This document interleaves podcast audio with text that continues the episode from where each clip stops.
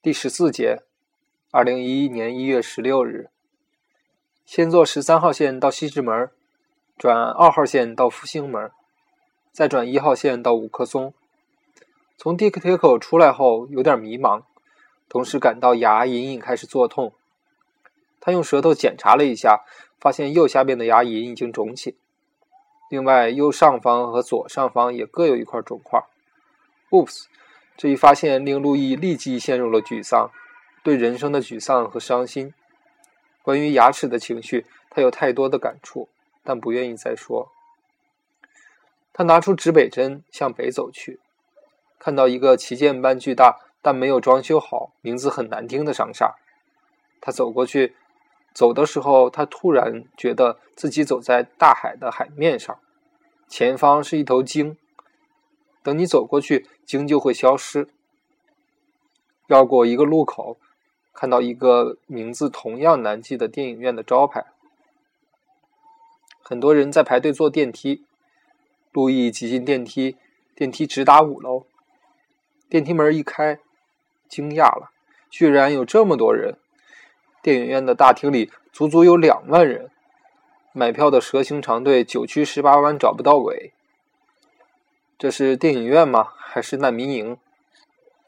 为了看一部普通的电影，可以如此磨难，可见人类是多么喜爱电影啊！由于是在网上团购的廉价电影票，所以他要排两个长队。先排队把短信的一串号码领取兑换券，然后再排队把把兑换券换成电影票。这两个长队排的天昏地暗，路易几乎要昏倒。他没有放弃的原因，是因为他觉得昏倒可能比他现在这样更好。买的电影票是《创战记》三 D，离放映时间还有一小时。饥肠辘辘的路易决定找点吃的。下楼观察了一下，附近只有一家肯德基和一家麦当劳，没别的选择。